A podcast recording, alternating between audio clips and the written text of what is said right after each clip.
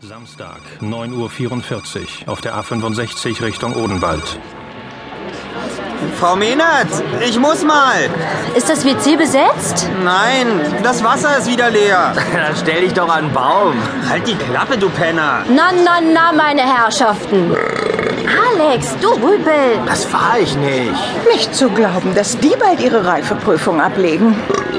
Alex! Keine Spur von Anstand besitzt diese missratene Jugend von heute. Ach, kommen Sie, Frau Kirst. Das war doch bei uns nicht anders. Vielleicht bei Ihnen. Bei mir herrschte noch Zucht und Frau Mehnert, Ja, was ist denn, Harry? da vorne ist die Ausfahrt. endlich. Und wie lange dauert es jetzt noch? Ich schätze so eine Dreiviertelstunde.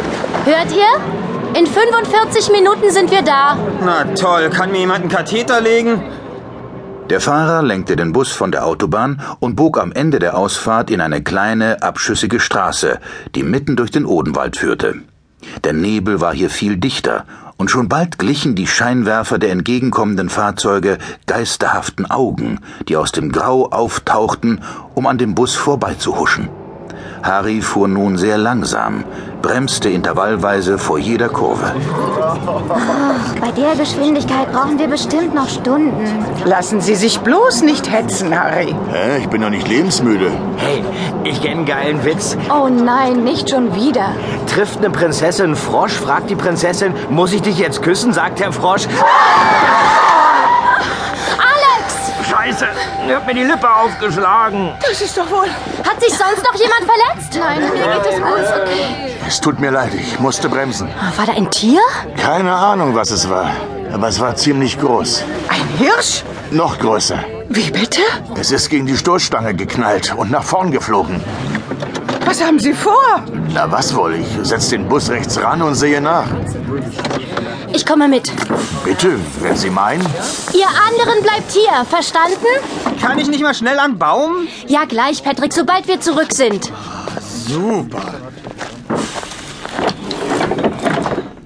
Besser, Sie bleiben hinter mir, Frau Mehnert. Sie glauben, das Tier lebt noch? Man kann nie wissen. Wenn ich es verletzt habe, ist es vielleicht aggressiv. Mensch, der Nebel ist aber dicht geworden, was? Ja, und das in so kurzer Zeit. Es ist direkt vor uns. Vielleicht sollten wir zurück zum Bus und ein Stück vorfahren. Dann können die Scheinwerfer. Das hört sich aber gar nicht gut an. Warten Sie, ich bin gleich zurück. Okay, in Ordnung.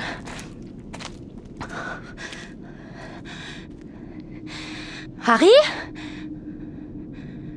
Sind Sie noch da? Ja, ich habe hier. Harry? Harry, haben Sie es gefunden? Ach, so ein Mist. Ich kann hier doch nicht nur dumm rumstehen.